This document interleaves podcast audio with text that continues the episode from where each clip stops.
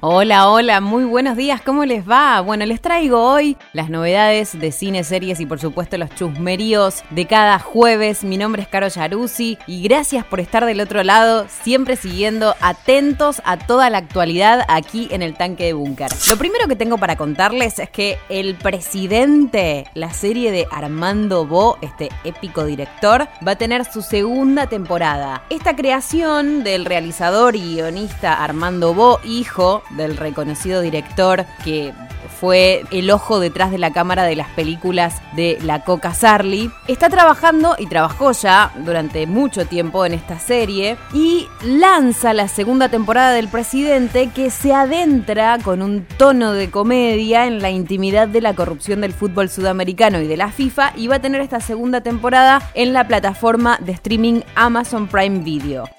Esta nueva entrega va a estar producida en Uruguay, ¿sí? va a estar laburada en Uruguay y se va a enfocar ahora en Brasil. Va a tener varios personajes, figuras, algunos jugadores también del mundo del fútbol, entre los que se encuentra el expresidente de la FIFA, Joao Avelange. Y la primera temporada que había llegado a la plataforma en 2020 había ofrecido al público una mirada sobre el escándalo de, de corrupción que se conoció popularmente como el FIFA Gate y en la trama ocupaba un lugar prominente el fallecido Julio Humberto Grondona, alguna vez lo habrán escuchado nombrar, no sé, tal vez, eh, interpretado por el actor eh, Luis Margani.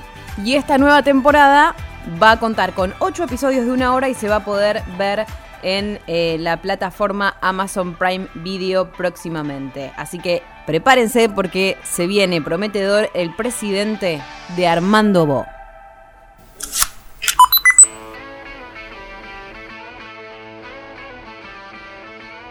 Y otra de las grandes noticias de esta semana tiene que ver con la finalización de este episodio súper especial de la reunión de Friends. El rodaje de este regreso también, vamos a decir, célebre, épico de la serie que ha marcado los 90 y la juventud de muchos de los aquí presentes y de muchos oyentes que nos siguen, terminó en los últimos días con la participación de cinco de los seis actores originales en lo que se anuncia como un episodio especialísimo que va a ser transmitido por la pantalla de HBO Max. Hubo varios retrasos por la pandemia de coronavirus, pero el reencuentro finalmente se llevó a cabo entre los actores Jennifer Aniston, que encarna a Rachel Green, David Schwimmer, que encarna a Ross Geller, Matt LeBlanc, Joe Triviani, Cos, Mónica Geller y Lisa Kudrow, que es Phoebe Buffet.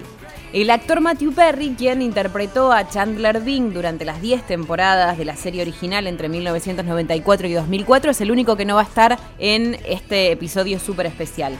Poco se sabe, ¿sí? De este episodio entre otras cosas la fecha de estreno, pero es algo que están hablando y mucho desde la cadena HBO Max. Parece ser que los propios actores dijeron que el canal está siendo muy paciente. Muy, muy paciente. Es algo que destacan todo el tiempo, ¿sí? Están siendo increíblemente pacientes y comprensivos.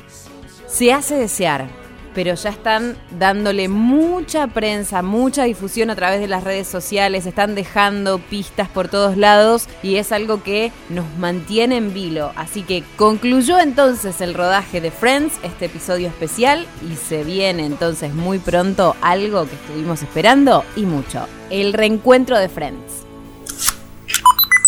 Y esta mañana les traigo más que un chusmerío, una noticia que va a alegrarle la semana a más de uno, porque para los amantes del rock and roll, les cuento que en medio de esta pandemia y en esta cuarentena que empieza, que no empieza, que sigue, que nos tiene a todos un poco revolucionados, les cuento que dos grandes figuras del rock internacional, Mick Jagger y Dave Grohl, estamos hablando de los líderes de Rolling Stones y Foo Fighters, se reunieron para hacer una canción acerca de la pandemia. Mick Jagger y Dave Grohl sorprendieron a todos con Easy's Lizzy, este nuevo single que lanzaron en conjunto a través de, cada uno en su casa, a través de las plataformas de streaming. Y es una canción escrita por Jagger durante la cuarentena, durante el aislamiento, él le puso la voz y tocó la guitarra, mientras que Dave Grohl, por su parte, se encargó de la batería, el bajo y la guitarra. Hicieron toda esta gran mezcla y salió una canción que ellos mismos dicen